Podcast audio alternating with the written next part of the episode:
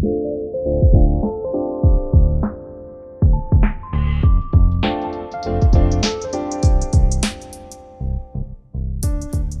und Servus zusammen zum Young Entrepreneurs Podcast, dem Podcast für all diejenigen, die sich mit den Themen Erfolg, Persönlichkeitsentwicklung und Entrepreneurship auseinandersetzen möchten.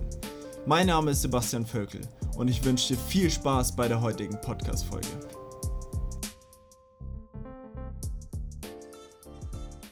Bevor die Podcast-Folge losgeht, gibt es noch eine kleine Sache.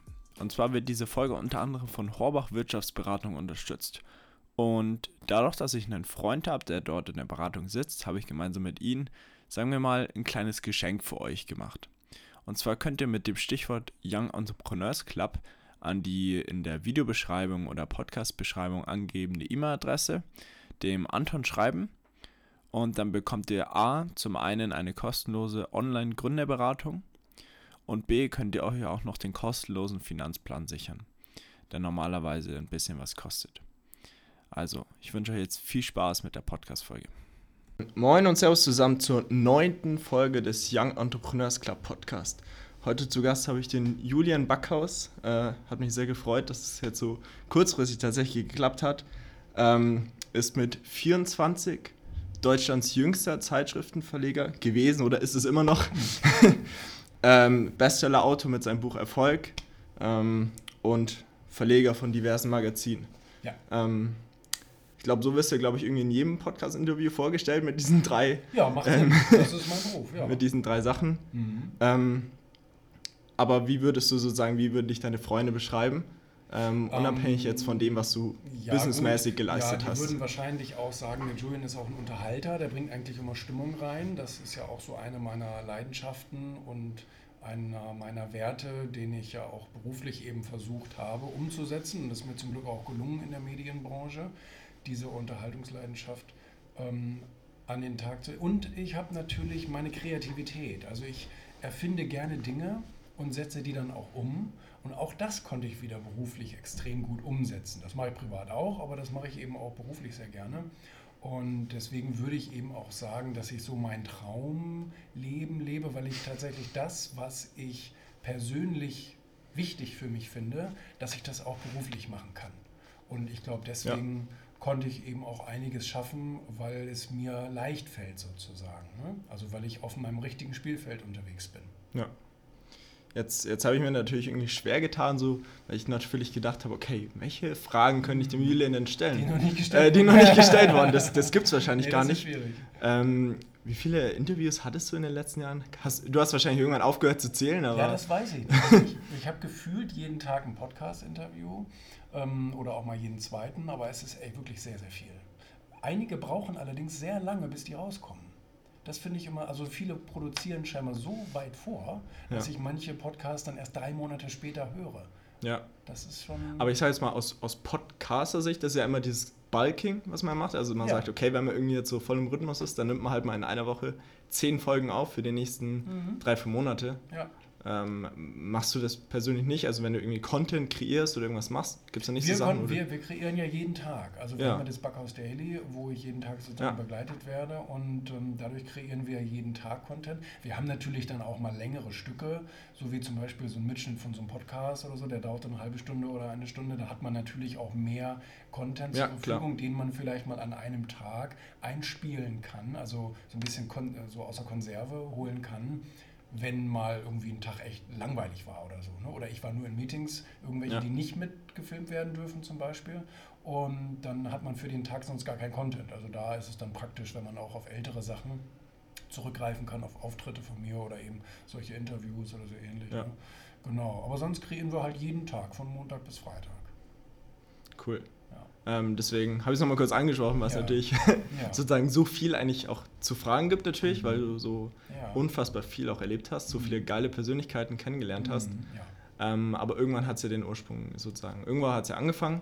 Ähm, deswegen, ich glaube, das ist ein, ich habe nur mal in Tobi Becks Podcast eingehört, da ist auch ein bisschen von deiner Kindheit erzählt, Stimmt. ein bisschen äh, von früher erzählt, aber ich würde da gerne auch nochmal, auch für die Zuhörer, da einfach nochmal anfangen, damit die auch verstehen, äh, wie es natürlich zu dem gekommen ist, wie es jetzt ist. Ich sage jetzt mal, den Young Entrepreneurs Club Podcast bezieht sich ja vor allem auf junge Gründer, die dies werden wollen, die, die es interessiert. Ähm, deswegen gilt es vor allem da natürlich von Leuten zu lernen, die es schon geschafft haben. Ja. Aber die müssen ja auch irgendwo angefangen haben. Deswegen würde mich jetzt bei dir auch mal interessieren, dass du nochmal kurz ein bisschen zurückgehst, ähm, so ein bisschen in die Schulzeit. Ja. Ähm, wer war Julian Backhaus in der Schule? Äh, Das war da auch immer schon so der kleine Macher, immer mit Spaßeffekt, aber ich habe auch schon in der Grundschule und später dann in den weiterführenden Schulen immer mir irgendwelche Projekte gesucht, auch wirtschaftsnahe Projekte. Ich wollte immer gerne eine eigene Firma haben, das war auch schon als Kind bei mir der Fall und dann ähm, habe ich immer mir Projekte rausgesucht, meine Freunde eingespannt als, als Mitarbeiter und Ja. dann haben wir zusammen irgendwie dieses Projekt gestemmt. Das waren ganz viele unterschiedliche Sachen. Und ähm, das waren natürlich auch Hirngespinste. Ja, ja. Aber es hat extrem viel Spaß gemacht. Und ähm, ich glaube, so unsere größte Organisation haben wir damals, als wir unsere kleine, ähm, unsere kleine Privatarmee aufgebaut haben. Für was? Also tatsächlich, also wir haben Bundeswehrbestände so aufgekauft von Uniformen, Also und echt, oder was? Ausrüstung und so weiter und haben uns dann eine Kaserne im Wald gebaut und ähm, haben da dann tatsächlich, da hatten wir so die meisten Mitarbeiter, hatten Ja. wir so 25, 30 Leute. Wie alt warst du da? Ähm, das, das, muss so, das muss so 14 gewesen sein, glaube ich. Und, ähm, Okay. und ich, ich legte schon immer Wert eben auch auf die äußere Darstellung etc. Deswegen ähm, haben wir auch sehr viel Dokumente gefälscht und so weiter. Und äh, das fand irgendwann tatsächlich die Kriminalpolizei gar nicht witzig. Und äh, die haben dann also uns da einen Strich durch die Rechnung gemacht ne? und haben also ein böses Wort mit unseren Eltern gesprochen. Da mussten wir im Untergrund weitermachen. Was haben deine Eltern dann gesagt, als sie, als sie die Polizei auf einmal vor der Tür stand? Ähm, ja, die haben erstmal angerufen. Und Okay. ähm, weil wir halt so Rekruten abgemahnt haben und so. Und das fanden die Eltern dann wiederum nicht witzig. Und, aber wie gesagt, das musste schon alles irgendwie Hand und Fuß Ja, haben, ja, habe ich so klar. gedacht. Ne? Ähm, naja, gut, die haben gesagt, ja, lass den Scheiß. Ne? Und ähm, naja. Jedenfalls, das hat sich schon immer so durchgezogen und deswegen war ich auch so froh. Also mit 17 habe ich dann auch wirklich ernsthafte Praktika gemacht, auch in meiner Freizeit, um Mhm. einfach zu schauen, wo kann man noch irgendwie, ich komme ja ursprünglich vom Bauernhof Ja. und dann wollte ich aber natürlich die große weite Wirtschaft noch mal ein bisschen kennenlernen und was kann ich machen so beruflich. Und ähm, war dann bei, bei, bei einer Finanzfirma und, und habe da ein Praktikum gemacht und so weiter und das fand ich auch ganz, alles ganz interessant und habe mir dann wirklich konkret Gedanken gemacht und habe mir auch Bücher gekauft und all solche Sachen und ähm, habe witzigerweise durch dieses Praktikum damals dann auch so ähm, mein erstes mein erstes Projekt, also mein erstes Projekt, wobei ich auch Geld verdienen Mhm. konnte, Ja. ähm, hat sich dadurch herauskristallisiert. Ähm, ich hatte dann angefangen, eine kaufmännische Ausbildung zu machen in einem Autohaus und habe mir zeitgleich dann tatsächlich einen Gewerbeschein geholt, weil ich gesagt habe, ähm, mir macht das Thema Marketing und so weiter wahnsinnig Spaß. Thema Kommunikation, Ja, da kommen wir ja. wieder zurück zu dem Thema, dass ich eben gerne kommuniziere und ähm, habe dann durch diesen ehemaligen Praktikumsleiter dort Mhm. so eine Idee bekommen und durfte sozusagen so als, als kleiner Mann an einem Projekt mitarbeiten und durfte meine ersten Erfahrungen sammeln und so weiter und konnte dabei tatsächlich auch eben ein bisschen Geld verdienen. Und ähm, da fing dann eigentlich so meine Reise an und habe dann während meiner Ausbildung so ein bisschen meine eigene Firma versucht aufzubauen. War ganz interessant eigentlich während dieser drei Jahre, weil man ist ja eigentlich relativ ohne Verpflichtungen und ähm, außer natürlich tagsüber die Ausbildung. Aber das war gar nicht so übel, muss ich sagen. Da was Eigenes parallel auf die Beine zu stellen. Und weil ich nämlich nach den drei Jahren Ausbildung sozusagen gleich mich hauptberuflich in meinen Chef, Chef, Chefsessel äh, Ja. setzen konnte und konnte sozusagen von, von meiner eigenen Händearbeit leben. Und das war eine tolle Sache, muss ich sagen. Ähm, weil ich hatte dann diese drei Jahre sozusagen mir schon ein Fundament aufgebaut und brauchte kein Kapital oder Kredit Ja, oder ja. irgend sowas ähnliches, sondern habe einfach so aus meiner eigenen Suppe heraus dann, dann weitergemacht. Und ähm, das hat mir gut gefallen, muss ich sagen. So, und dann startete eben das mit der Werbeagentur.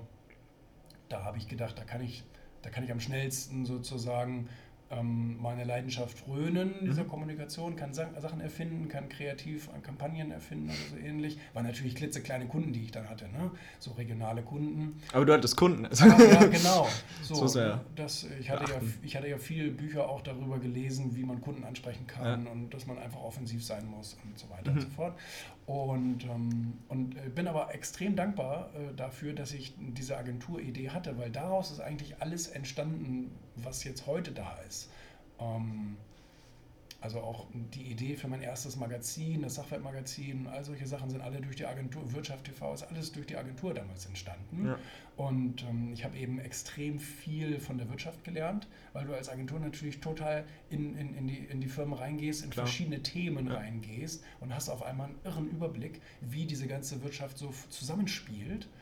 Und das muss ich sagen, war echt extrem wertvoll. Auch wenn ich da nicht viel Geld bei verdient habe, aber es war echt eine großartige Erfahrung. Und ähm, ja, so, und dann, dann, äh, dann hast du ja schon gesagt, mit 2000, äh, 2011, mit 24 habe ich dann eben mein erstes Magazin gegründet, das war das Sachwertmagazin. Gibt es das heute immer? Also ist immer noch, genau, okay. richtig. Und ähm, ist immer noch am Kiosk, ist halt ein ähm, ist ein Anlegermagazin für Investoren ja. und dreht sich eigentlich nur um reale Werte, also Immobilien und solche Geschichten. Also das heißt mal hier, das Erfolgsmagazin hat definitiv höhere Auflagen. Ja, auf jeden Fall, natürlich, ja. weil es ein viel breiteres Thema Klar, ist. Ne? Ja. Interessierst du dich für Sachwerte vielleicht nicht so, aber für Erfolg interessiert sich wohl doch irgendwie jeder. Und deswegen ist es natürlich. Aber ich habe jahrelang mit dem Sachwertmagazin äh, gearbeitet, ausschließlich. Dann kam noch Wirtschaft TV dazu, dann kam Finanzblatt noch dazu, war alles sehr finanzlastig. Und ähm, das Erfolgmagazin kam 2016 erst dazu und ist dann natürlich auch zu unserem bekanntesten, breitesten Titel avanciert. Ja, ja. Vorher war ich auch eher so, ich sag mal, in der Finanzbranche bekannt und durch das Erfolgmagazin hat sich das natürlich auch verstärkt, mhm. ähm, dass, dass auch irgendwie Fernsehen und Presse und so weiter auf mich aufmerksam wurde und ich dadurch ein breiteres Publikum bekommen habe. Ja. Und, ähm, und dann äh, kam eben ja 2018 auch das Buch Erfolg raus. Das basiert ja eigentlich auf den ganzen Gesprächen mit den super erfolgreichen, die ich fürs Erfolgmagazin geführt habe. Ja, also, heißt, du kanntest sie ja auch schon. Disco und Kahn und, und, und Messner und, ja, ja. und, wie sie alle heißen, die waren ja vorher alle schon im Magazin ja. und deswegen war es dann natürlich äh, eine, eine, gute Konsequenz, auch daraus ein Buch zu machen. Und jetzt zum Schluss 2019 kam jetzt eben das Founders Magazin raus. Das ist ja noch mehr auch deine, deine Zielgruppe sozusagen. Ja. Das heißt Unternehmertum, Gründertum. Ja. Und, ähm, Aber es sieht man auch häufig. Also ich meine, es ja. geht auch ganz gut. Das, das, oder? Das ist ja jetzt erst die fünfte Ausgabe gewesen. Ja. Und ähm, es ist schon sehr gut angekommen, muss ich sagen. Hätte ich gar nicht gedacht. Aber dabei helfen uns auch wirklich äh, zum Beispiel große Influencer. Ja. Also wir haben Accounts mit 4, 5, 6 Millionen Followern, die das Founders Magazin eben auch teilen. Und dadurch wird es natürlich auch einer großen Masse, ja. äh, ich sag mal, auf einen Schlag bekannt. Ne? Ich sage jetzt mal, das Timing ist jetzt gerade auch perfekt. Ich meine, dieses ganze Startup-Entrepreneurship, ja. totaler Trend, steht total überall in den Medien. Ähm, das ist natürlich, ich jetzt mal, sinnvoll, wenn man da jetzt in diese... wird natürlich aufgebauscht. Also ja. leider ist ja die Gründeraktivität in Deutschland zurückgegangen. Und ja, das ist alles, tatsächlich, äh, stimmt, ist ja. alles gar nicht schön, ja. wie es ums Gründerland Deutschland steht. Aber vielleicht kann man auch mit solchen Titeln natürlich das Bewusstsein wieder ein bisschen fördern dafür. Ne? Ja. Ja, was ich auf jeden Fall auch interessant fand, was du jetzt gesagt hast, ist, ähm, du hast ja mit eigentlich jetzt, klar, das Erfolgsmagazin ist jetzt sehr, sehr erfolgreich. ähm, aber du hast ja auch mit einem Magazin in der Nische angefangen. Das ja. ist ja auch das, wo sag jetzt mal, auch bei den Startups ankommt. Klar, viele wollen ein Startup gründen und ja. machen dann jetzt irgendwie, wollen die Welt verbessern und bla bla bla. Ja. Aber die müssen ja auch erst irgendwie in der Nische anfangen. Das ist die beste Idee. Die schlechteste Idee ist, in einem Mass-Market anzufangen, wo du die ganz großen Konkurrenten hast. Ja. Und die, die lassen dich ja nicht überleben. So, zumindest ab dem Moment, wo du gefährlich werden könntest, sozusagen kaufen sie dich entweder auf oder überziehen dich mit irgendwelchen Patentklagen oder wie auch immer, bis du nicht mehr kannst. Ne? So hat es Microsoft gemacht, Facebook und ja. Ja. Und, und was du vorher noch gesagt hast, was ich auch interessant fand, du hast ja vorhin, sei es mal, es als Hirngespinste genannt, deine ganzen Vorhaben und viele Dinge, die schiefgegangen sind.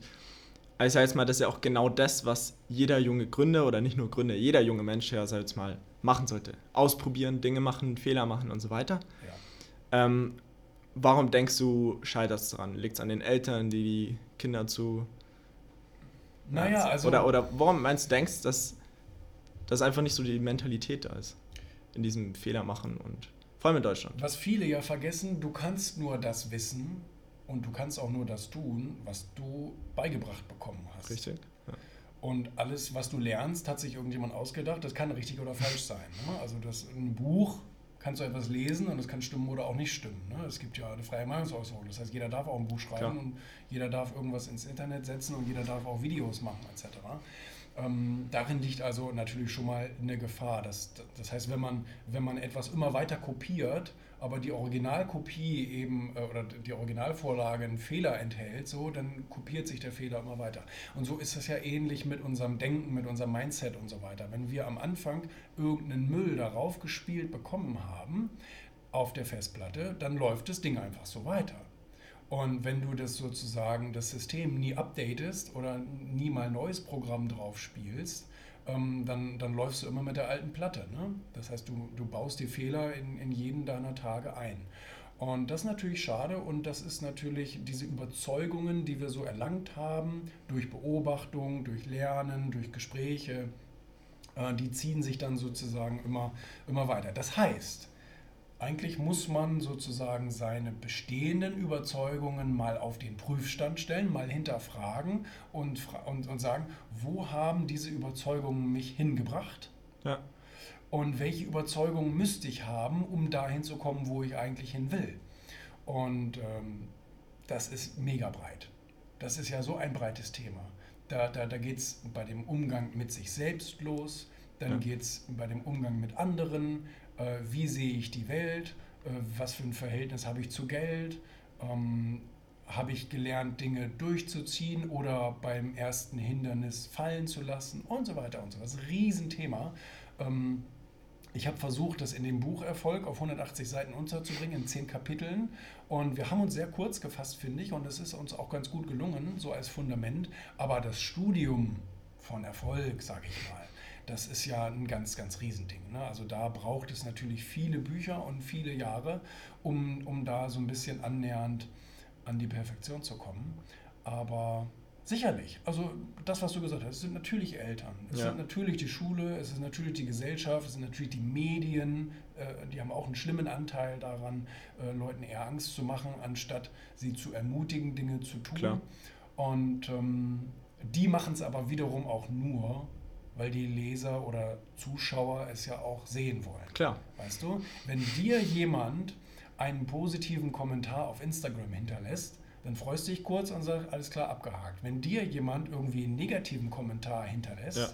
dann beschäftigst du dich da gegebenenfalls mit. Manchmal ist es sogar so, dass negative Auseinandersetzungen oder so auf einmal WhatsApp-Gruppen fluten und sagen, guck mal, was der da gesagt hat und un unvorstellbar. Das heißt, Negatives ja. hat für uns Menschen einfach eine Faszination, leider. Und Positives tun wir so ab. Und es ist dann wiederum an uns, jetzt zu überlegen, lasse ich das Programm so weiter spielen oder versuche ich mich dagegen zu wehren. Also versuche ich sozusagen, wenn irgendwo ähm, eine schlimme, eine schlimme weiß ich nicht, Medienschlagzeile irgendwo durchs, durchs Bild läuft, äh, weißt du, diszipliniere ich mich mhm. zum Beispiel da nicht hinzugucken. Ja. Oder ähnliches. Oder mich eben nicht mit negativen Kommentaren zu beschäftigen, sondern die guten Kommentare zu favorisieren und so weiter. Ja. Also das sind alles Programme, die, die laufen in uns erstmal unbewusst ab. Jetzt können wir versuchen, uns das ein bisschen bewusst zu machen und das eben zu steuern. Aber das ist eben ein Selbstoptimierungsprozess. Ne? Ja, aber ich meine, ich sage jetzt mal, das Problem ist ja vor allem, dass klar, wir haben alle, jeder hat diese Programme, jeder gerade kriegt es auch von den Eltern, von dem Umfeld. Ähm, ich meine, du kennst es, Jim Rohn, du bist das Ergebnis von den fünf Personen, von denen du dich umgibst. Ähm, und ich sage jetzt mal, das Problem ist ja, dass das Problem ist ja gar nicht, dass ab dem Moment, wo du es gecheckt hast, dass dein Umfeld ja das ausmacht und dass du dich weiterbilden sollst, denkst du nicht, dass das Problem ist, da überhaupt erst hinzukommen, dass du es erst checkst, dass dein Umfeld ja dich ja, so viel ausmacht. Ja, ich denke, dass das ja das Problem ist. So Gespräch zum Beispiel. Ja, genau. Dass irgendjemand einen Podcast hört oder ja. ein Magazin wie Erfolg liest oder so und, und denkt, ach Mensch, ja stimmt, eigentlich müsste ich mir darüber mal Gedanken machen.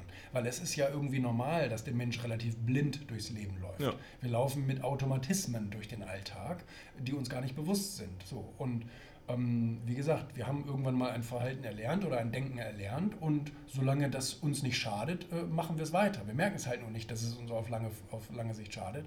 Und deswegen sind solche Podcasts und viele andere Impulse, auch Social Media. Ja. Ähm, wir teilen ja zum Beispiel bei Julian Backhaus und bei Erfolg Magazin und so auch jeden Tag einen Spruch. Ja. So, weißt du, so ein Spruch des Tages irgendwie. Ne? Das, das wird dich ja nicht erfolgreicher machen, ja. Aber es kann sein, dass es vielleicht bei dem einen oder anderen eben einen nötigen Impuls auslöst, sich mal mit einer Thematik zu beschäftigen. Ne? Ja. Und ich glaube, jeder von uns kann Impulse gebrauchen. Deswegen finde ich auch ähm, solche, solche Seminare, ob das jetzt ein Jürgen Höller Seminar ist, was ja so die größten sind, oder ob das jetzt ein ähm, Tobi Beck Seminar und so weiter, mhm. ist ja wunderbar, um einfach mal ein paar Impulse mitzunehmen. Ne? Ja. ja, das sagt er zum Beispiel selber. Also Tobi Beck sagt ja auch immer, ich sage jetzt mal, Persönlichkeitsentwicklung ist ja kein Event, ja. sondern es ist ja eine Reise, so dein ganzes Leben lang. Cool. Ich meine, und das ist ja, glaube ich, das Wichtige, dass diese Impulse, die sollten definitiv da sein, aber man sollte jetzt nicht denken, dass nach dem ersten Impuls man jetzt eine neue Persönlichkeit ist und alles drum und dran, äh, sondern es ist ja dieser wie ihr es ja auch macht, jeden Tag ein neuer Impuls, jeden Tag äh, ein neues Zitat. Solche ja. Kleinigkeiten können ja dann irgendwann im Laufe des Lebens, in Monaten, Jahren noch immer so eine kleine, so ein kleiner Schalter in den Kopf umdenken. Mhm. Ähm, cool, geil. Aber was mich immer noch stört oder wo, wo ich mir ja viel einsetze, ist dieses Thema, dass man da noch früher anfängt. Ich meine, klar, ähm, ich sage jetzt mal, viele sondern den klassischen Weg Schule, mhm. Studium, Arbeit und dann irgendwann merken sie, Moment, mir gefällt die Arbeit nicht und bla bla und fangen dann erst an, über das Thema nachzudenken. Ja. Aber ich denke halt, dass es schon viel, viel sinnvoller ist, da schon viel, viel, viel früher anzufangen, in der Schule damit anzufangen. Ja. Ähm, und habe da auch schon mit vielen Gästen genau über das Thema geredet. Deswegen würde es mich von dir auch mal interessieren. Ich glaube, mhm. ich habe mal von dir eine Folge gesehen, wo du ein bisschen über das Bildungssystem geredet hast, ja. ein bisschen drüber ausgekotzt hast, was auch definitiv gerecht ist. Aber ich sage jetzt mal, reines Auskotzen bringt natürlich auch nichts, weil ich meine, reden alleine, du kennst es, ja. bringt nichts, man muss ja. auch was tun. Deswegen, ja. es ist so ein schwieriges Thema, das ganze Thema Schule, Bildungssystem, es muss sich so viel ändern, aber was denkst du, kann man tatsächlich tun, damit sich da was ändert? Also ich glaube, ich glaube tatsächlich nicht, dass man da etwas tun kann, weil ich glaube, es ist ja immer noch, ich, ich entdecke zwar den Sinn nicht, aber ich kann es mir nur so erklären, dass es nach wie vor gewollt ist, vom Staat. Dummköpfe sozusagen ja. zu erziehen in der Schule. Weil sonst, sonst, wäre, es ja eine, sonst wäre es ja eine Verschwörung. Ja. Anders könnte man sich das ja nicht vorstellen, was gerade im Bildungssystem passiert, nämlich gar nichts. Und ähm, die Leute kommen aus der Schule und können nicht mal schreiben ja. oder so etwas. Und das ist schon wirklich sehr arg. Und ähm, deswegen kann es eigentlich nur gewollt sein, eben sozusagen äh, dumme Lemminge zu erziehen während dieser Schulzeit, sozusagen die Kinder zu brechen, in ihrer Kreativität, in ihrem Eigenwillen und so weiter zu brechen und ähm, zu sagen, das müssen äh, staatsfromme Bürger werden. Und es gibt ja alternative Schulangebote, die spielen da nicht mit. Mhm. Privatschulen oder ähm, auch andere alternative äh, Schulkonzepte, Steiner und wie sie alle heißen, die versuchen ja genau das Gegenteil und machen es ja auch sehr erfolgreich. Das heißt, die nehmen das Kind so, wie es ist und fördern es eben individuell in seiner, ja. in seiner Entwicklung, in seiner Kreativität und so weiter. Ähm, fang, machen eben auch nicht diesen Prozess von wegen Fehler sind rot, Fehler sind böse, Fehler macht man nicht. Du wirst nur für die Fehler geteilt und nicht für die guten Sachen gelobt, die du tust. Ähm, machen die ja auch nicht, weil die einfach die Zensuren ja. weglassen. Ne? Also in manchen von diesen Schulformen ja, ja. und so. Also hat meiner Meinung nach alles äh, durchaus Hand und Fuß, weil wenn es tatsächlich darum geht, ein Kind auszubilden, dann ist ja die Note völlig wurscht. Hat ja, hat ja überhaupt gar keinen Effekt dann. Ne? ähm, sondern es geht ja nur darum, das Wissen zu vermitteln und derjenige soll es aufnehmen und so weiter und soll daraus dann eben in sein Lebenskonzept was einbauen. Und, ähm, und eben das, Noten, das typische Notensystem ist ja darauf ausgelegt, dann eben Leute sozusagen ja, zu erdrücken oder runterzudrücken. Ja. Und ähm, ja, von, von daher glaube ich tatsächlich, dass sich da nicht viel machen lässt. Und ich rede ja auch oft mit Lehrern. Mhm. Ich habe oft auch im Publikum, wenn ich irgendwo eine Rede halte oder irgend so eine Diskussionsrunde ähm, eingeladen bin, dann sind oft auch Lehrer in, in der Zuhörerschaft, die klagen mir dann auch ihr Leid, ne, dass sie Klar. sagen, ich würde gerne mal was ja. verändern, aber das ja. Schulsystem lässt es nicht zu, die möchten ja. das nicht. Und, ähm, und die verlassen dann teilweise auch das Schulsystem. Also das heißt, die Jungen Lehrer, die Innovation machen könnten, werden sozusagen auch wieder rausgedrängt aus dem Beruf ja. ähm, und sagen, nee, da gehe ich lieber in die Privatwirtschaft oder mache irgendetwas anderes, aber da äh, entdecke ich einfach keinen Sinn. Da würde mhm. ich nur meine Zeit verbraten, aber ich kann tatsächlich nichts voranbewegen. So, und von daher ist das wirklich eine schwierige Situation, wo Eltern eigentlich nur sagen können, ich muss mein Kind auf eine alternative Schulform, auf eine Privatschule oder so schicken, wo es wirklich um das Kind geht. Und ähm, so, dann ist wichtig, dass du Kohle hast, ne, als, ja. als Elternhaus. Das ist also, dann kauft ihr lieber ein billigeres Auto, aber schickt dein Kind eben auf eine Privatschule, weil wir können da jetzt noch zehn Jahre dran rummeckern, wie das Schulsystem idiotisch ist. Es wird es wahrscheinlich bleiben. Ja.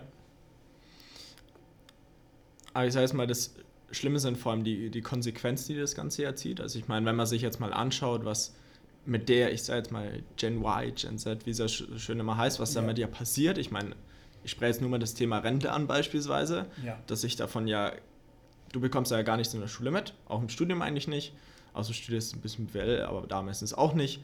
Ähm, und trotzdem werden 95 Prozent aller meiner Generation, sei es mal später in der Rente, fast nichts oder einfach so gut wie nichts bekommen, zumindest, dass es sich nicht einigermaßen irgendwie leben wird.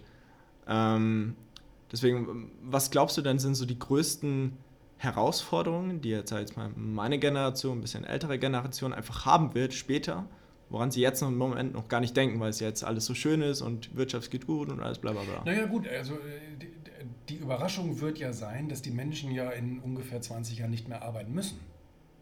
Also das heißt, du kannst 25 oder 30 sein später, also bist jetzt vielleicht gerade geboren, du wirst gar nicht arbeiten müssen, weil die künstliche Intelligenz für dich arbeitet. So, das heißt, jeder Bundesbürger hat sozusagen eine Maschine, die für ihn arbeitet und ähm, wird äh, deswegen einfach nicht mehr selbst arbeiten müssen. Und das wird natürlich die Volkswirtschaft komplett verändern, überhaupt die globale Wirtschaft komplett verändern. Und es wird sozusagen so eine Art Utopia wachsen, wo Menschen eben tatsächlich das tun können, was sie möchten, weil sie sozusagen aus einem, aus einem Sozialtopf, aus einem Topf, wo das bedingungslose Grundeinkommen daraus geleistet wird, an jeden Bundesbürger sozusagen. Und ähm, du kannst sozusagen dein Geld einfach, ja, dann du, du beziehst es leistungslos und kannst einfach tun, was du möchtest. Das wird eine ziemlich interessante Zeit, glaube ich.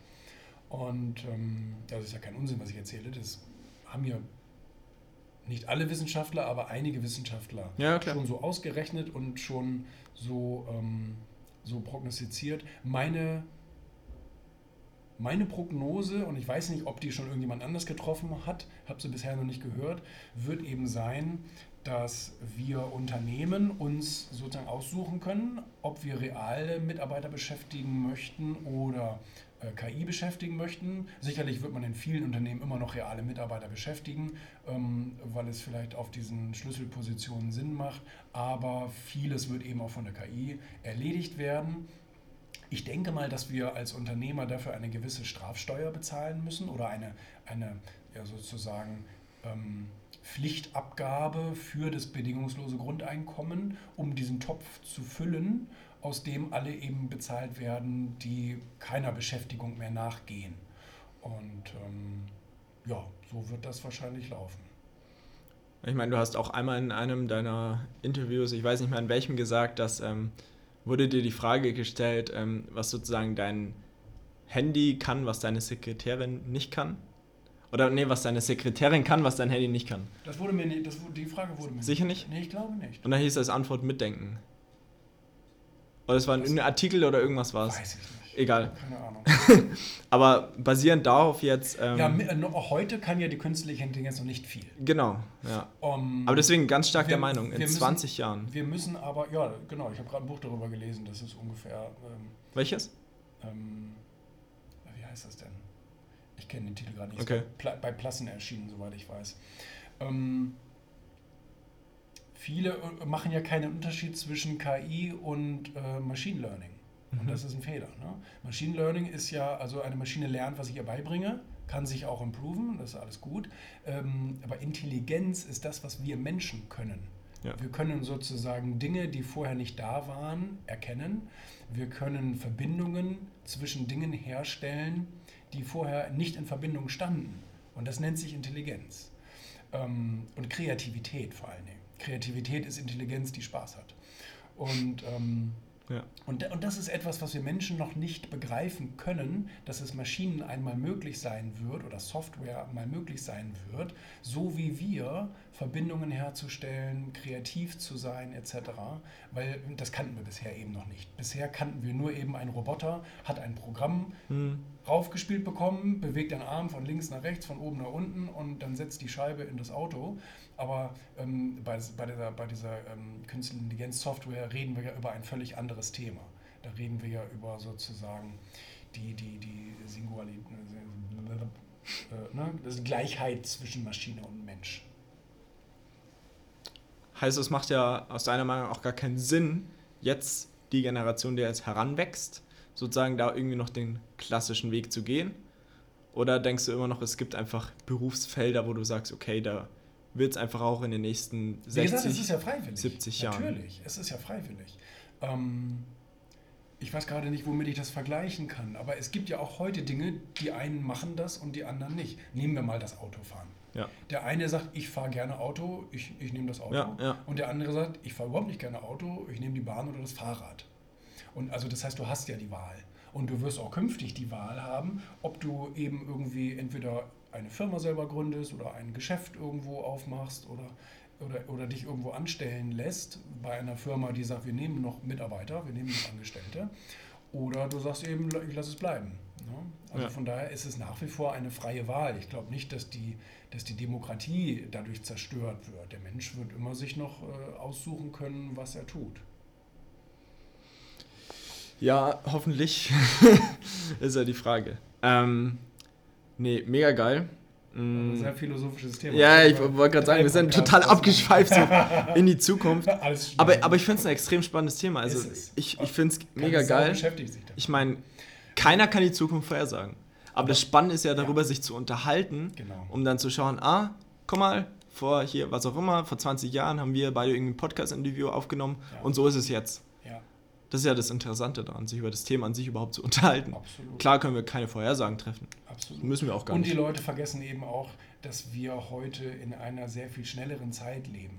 Das, was damals Ja. 50 Jahre gebraucht Ja. hat, um etwas zu entwickeln, dauert heute noch drei Jahre.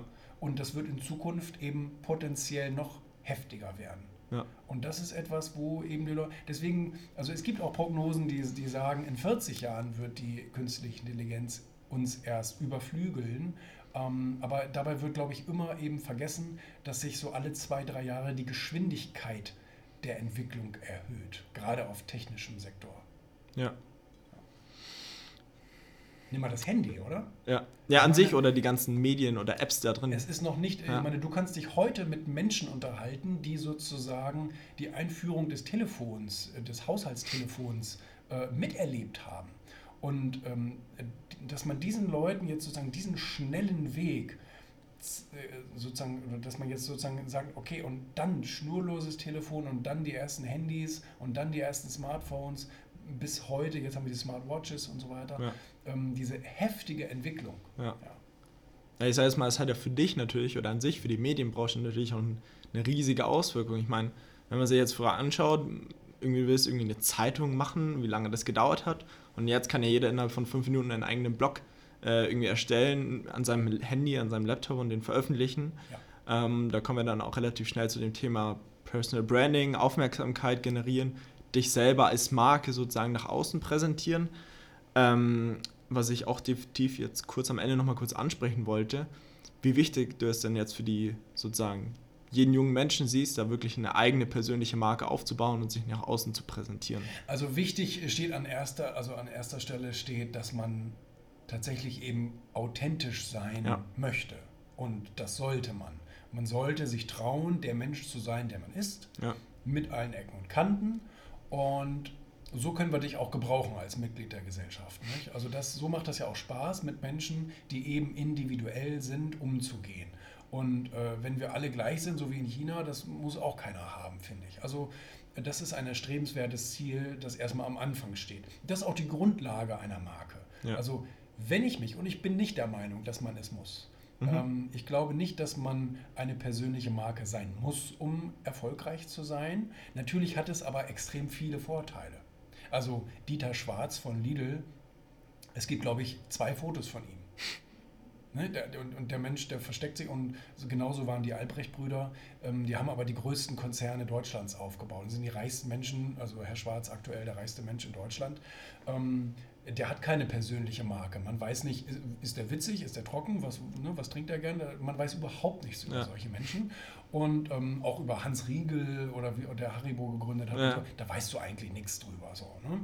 Und ähm, von daher zeigt sich aber daran, eine Marke brauchst du. Du brauchst entweder die Unternehmensmarke, Ja. Produktmarke Ja. oder du brauchst eine persönliche Marke. Das kommt auch wieder darauf an, wie du als Typ bist. Ja. Also ich kenne Menschen, die sind totunglücklich, wenn sie sozusagen diese Öffentlichkeit haben müssen und sich mit anderen Menschen irgendwie auseinandersetzen und unterhalten müssen. Und so, die mögen das einfach nicht vom Typus her. Die sind dann totunglücklich. Solchen Menschen würde ich dringend davon abraten, sich eine persönliche Marke Ja. aufzubauen. Dann bau lieber eine Unternehmensmarke auf, weißt du, die kann für sich sprechen, dann engagierst du halt Testimonials, die für die Marke sprechen, weil es stimmt ja schon, dass man Menschen braucht, um zu kommunizieren. Ähm, weil wir Menschen anderen Menschen eher vertrauen, als wenn wir nur irgendwie ein blankes Telefon sehen oder Ja. und sowas ähnliches. Das hilft schon, wenn da irgendwie ein Mensch da, da dafür da gerade steht. So, und ähm, aber wie gesagt, bleiben wir jetzt mal bei dem Fall, man möchte es machen, dann hat es natürlich extreme Vorteile. Ähm, man hat mehr Glaubwürdigkeit, man hat mehr Sichtbarkeit, du bringst ein neues Produkt raus. Ähm, dadurch, dass jeder auf dich achtet, kriegt auf, jeder, äh, kriegt auf einmal jeder auch das neue Produkt mit und so Ja. weiter. Ähm, siehe Kylie Jenner, die äh, jüngste Milliardärin der Welt, die eben mit ihrer Kosmetiklinie innerhalb von wenigen Jahren eben eine Marke aufgebaut hat, die total mit ihr in Verbindung steht, die auch von ihr abhängig ist, aber die trotzdem äh, Market Value von einer Milliarde mittlerweile hat. Das ist natürlich heftig, in, in seinen 20ern so weit äh, rauszukommen. Und das, das, das kann alles durch persönliche Marken eben, eben gefördert werden. Äh, Du hast natürlich aber auch ganz viele Nachteile, die damit einhergehen. Und auch der sollte man sich ja bewusst sein. ne? Das heißt, du bist viel leichter kritisierbar. Die Hemmschwelle auch äh, sozusagen dir übel mitzuspielen sinkt extrem, je Ja. bekannter du bist, weil ich, ich weiß nicht genau, wo der psychologische Effekt dabei äh, zu suchen ist, aber wahrscheinlich liegt es so ein bisschen an der Unerreichbarkeit, dass man, weißt du, wir könnten jetzt über Greta Thunberg irgendwelche Witze hier reißen, ähm, weil wir sie gar nicht mehr so als Mensch wahrnehmen, die jetzt hier da drüben am Schreibtisch sitzen könnte oder so. Ne? Ja. Also, also man, man verliert die Hemmschwelle tatsächlich. Ähm, ist aber auch ein Indikator. Also sobald du eben auch kritisiert wirst, merkst du, aha, ich habe tatsächlich eine sehr öffentliche Marke aufgebaut, weil unwichtige Leute werden überhaupt nicht besprochen oder kritisiert. Ne? Jedenfalls ähm, ja, kann es extrem helfen. Also ich merke das ja auch. Ich war, äh, bin vorhin durch den Flughafen gelaufen und ähm, merke immer wieder so ein bisschen, dass Leute mich angucken.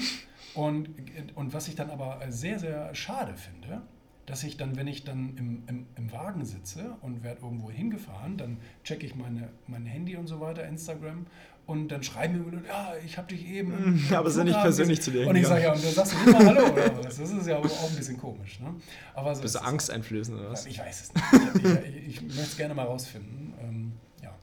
Aber ähm, ja, es hat, wie gesagt, Vorteile und Nachteile, aber in der heutigen Zeit, in der heutigen Zeit der sozialen Medien ist es wirklich ein sehr leichtes, eine persönliche Marke aufzubauen.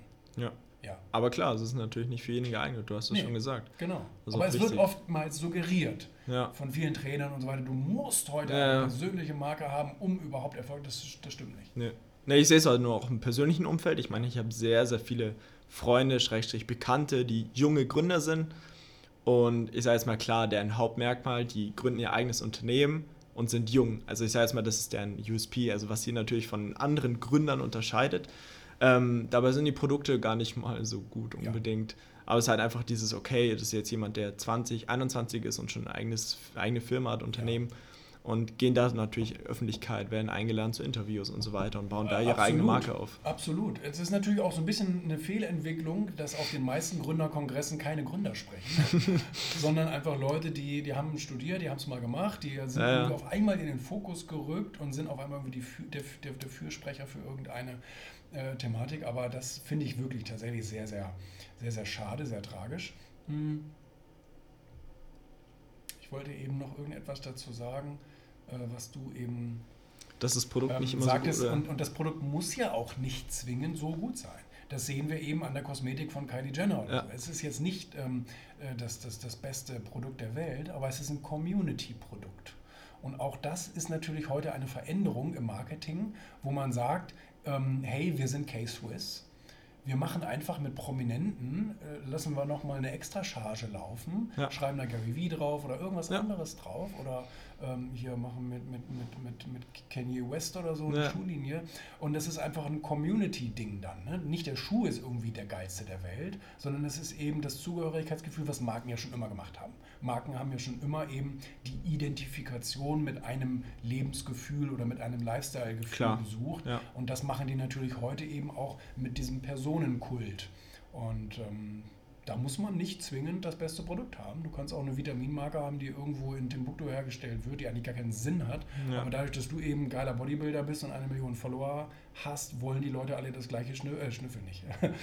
das gleiche essen, was du da isst. Ne? Ja. Cool. Dann ähm, jetzt sozusagen die letzte Frage. Äh, die stelle ich immer allen Podcast-Interviewgästen. Das ist immer ganz interessant, die Antworten zu hören. Und zwar gibt es ja immer dieses bekannte so Fragen an dein jüngeres Ich. Ah. Äh, gibt es ja immer. Mhm. Ähm, davon wollte ich mich ein bisschen wegbewegen und habe, und habe gesagt, okay, wir nehmen da jetzt wirklich eine spezifische imaginäre Person, die heißt Tim, ist 18 Jahre alt, geht jetzt gerade noch zur Schule ähm, und der hat jetzt auch irgendwie Erfolgmagazin gelesen und, und interessiert sich für Startup, Entrepreneurship, ähm, hört total viel, also kriegt extrem viel Input, weiß aber nicht genau, wie er irgendwie anfangen soll. Also kriegt total viel, Freunde sagen ihm auch, hey, das ist voll cool, was du machst, aber er weiß nicht wirklich, wie er anfangen soll. Deswegen, was würdest du ihm sozusagen mitgeben jetzt für die nächsten paar Jahre, einfach welche Schritte er machen kann, was er irgendwie beachten sollte, gerade so als junger Mensch, um halt irgendwie sein eigenes Unternehmen zu gründen, erfolgreich zu werden und so weiter. Ich persönlich, und das ist ein persönlicher Tipp, habe sehr viel davon gehalten, als Selbstständiger anzufangen und auch mit einem selbstständigen Denken anzufangen, weil man dadurch wirklich Wirtschaft und Unternehmertum von der Pike auf lernt. Viele äh, gibt es natürlich heute, die starten mit irgendeiner guten Idee und die kriegen vielleicht ein Greenfield Investment, weil es tatsächlich eine extrem gute Idee ist und sind auf einmal Unternehmer, haben 30 Angestellte, haben eine, haben eine GmbH oder eine AG und haben ein Büro und sollen jetzt an ihrer Idee arbeiten. Ähm, Das Problem ist, dass du eben viele Fundamente nie gelernt hast und, und, und viele Dinge einfach gar nicht weißt, wie sie äh, da draußen sozusagen in der Wirtschaft funktionieren, wie Wechselseitigkeiten ähm, so, so zwischen Kunden und so weiter sind. Jedenfalls ähm, habe ich eben ja als typischer selbstständiger Krauter angefangen und habe einfach sozusagen meine Leidenschaft genommen. Ich habe gesagt, ich, ich, ich, ich kreiere gerne, ich kommuniziere gerne, ich kann mir auch gut Slogans einfallen lassen und all solche Sachen kann ich gut. Ich kann auch Leute gut in Szene setzen. Das, das mache ich jetzt beruflich und bin jetzt sozusagen als selbstständige Werbeagentur unterwegs und spreche eben mit Leuten und sage, komm, wir machen mal ein paar Sachen besser bei dir für ein paar hundert Euro. Ja. Und, ähm, und, und so fing das an. Und so hat man dann gelernt, ne, wie funktioniert dies, wie funktioniert das. Man macht mal ein paar Fehler, aber auf einer kleinen Basis. Also, Mhm. weißt du, da gehst du nicht dran zugrunde, Ja, wenn du ja. jetzt mal einen 300-Euro-Auftrag versemmelst Ja. oder so. Ne? Dann musst du halt nochmal neu anfangen. So, und dann, aber es ist besser als 30.000, 300.000 Fehler zu machen Klar. in Euro, äh, weil die dir eben äh, quantitativ viel schneller das Genick brechen werden. Gerade wenn du Investoren hast, so, die drehen dir sofort den Hahn ab und, und klagen dann ihren Kram wieder ein. Das ist also eine ganz, das ist, also dann hast du dann schon irgendwie gleich mit dem Arsch voll begonnen in die Unternehmerwelt. Dann wird es, glaube ich, schon schwierig, da wieder aufzustehen und sich wieder aufzurappeln und positiv zu bleiben. Ähm, ich halte was davon, eben selbstständig zu, zu, anzufangen, über Xing und LinkedIn sich vielleicht mal so ein paar kleine Aufträge zu besorgen und ähm, einfach mal äh, ohne das große Scheinwerferlicht einfach mal anzufangen und zu machen. Und eben das, was du gut kannst, da, da wo du einfach Bock drauf hast, da wo du die Zeit eh nicht stoppst. Ja, ja. Das ist also ein ganz großer Vorteil, wenn du etwas machst, was du liebst, so, dann kannst du auch die Nacht durcharbeiten, ohne dass es dir irgendwie wehtut oder Schaden zufügt. ja. Und, ähm, und so habe ich mich dann weiterentwickelt und habe dann irgendwann den ersten Mitarbeiter eingestellt. Das kann ja auch erstmal ein kleiner Mitarbeiter sein. Also im Sinne von, äh, von, von Stelle. Ne? Kann ein Minijob sein, kann Ja. Halbtagskraft sein und so. Ähm, Minijob hat den Vorteil, du zahlst keine typischen Steuern, keine typischen Sozialabgaben und so Ja. weiter. Ähm, hast du also viele Vorteile und kannst dich so einfach etwas weiter voraus äh, voranbewegen Mhm. und kannst deine Schwächen sozusagen einstellen. Also wo du sagst, ah, das liegt mir nicht so gut, so wie Schreiben, Buchhaltung, was weiß ich, Verwaltung. Möglicherweise ähm, stellst du jemanden für ein, etc. pp. Und irgendwann fängst du dann auch die Sachen an, die du selber gut kannst, zu multiplizieren, indem du eben Mitarbeiter einstellst, die dir dabei helfen, eben deine eigene Leistung zu skalieren. Zum Beispiel jetzt eben Werbung oder wie auch immer Ja. zu machen. Und, ähm, und, und so kann es dann Stück für Stück eben wachsen. Und dann brauchst du auch eigentlich nie Fremdkapital. weil du eigentlich immer sozusagen, du erhöhst deine eigene Leistung, du erhöhst sozusagen die Preise mit deiner Qualifikation, bla bla bla, verdienst immer mehr, hast immer einen höheren Gewinnanteil und kannst den sozusagen wieder reinvestieren und ähm, kannst dich sozusagen zu einem Unternehmer mausern ohne Schulden, was extrem interessant ist. Ja. Ähm, und ähm, also das, das, das, das, das wäre vielleicht so der Tipp, den ich den meisten geben würde. Ne? kann auch völlig, völlig andere Lebensentwürfe geben, ja.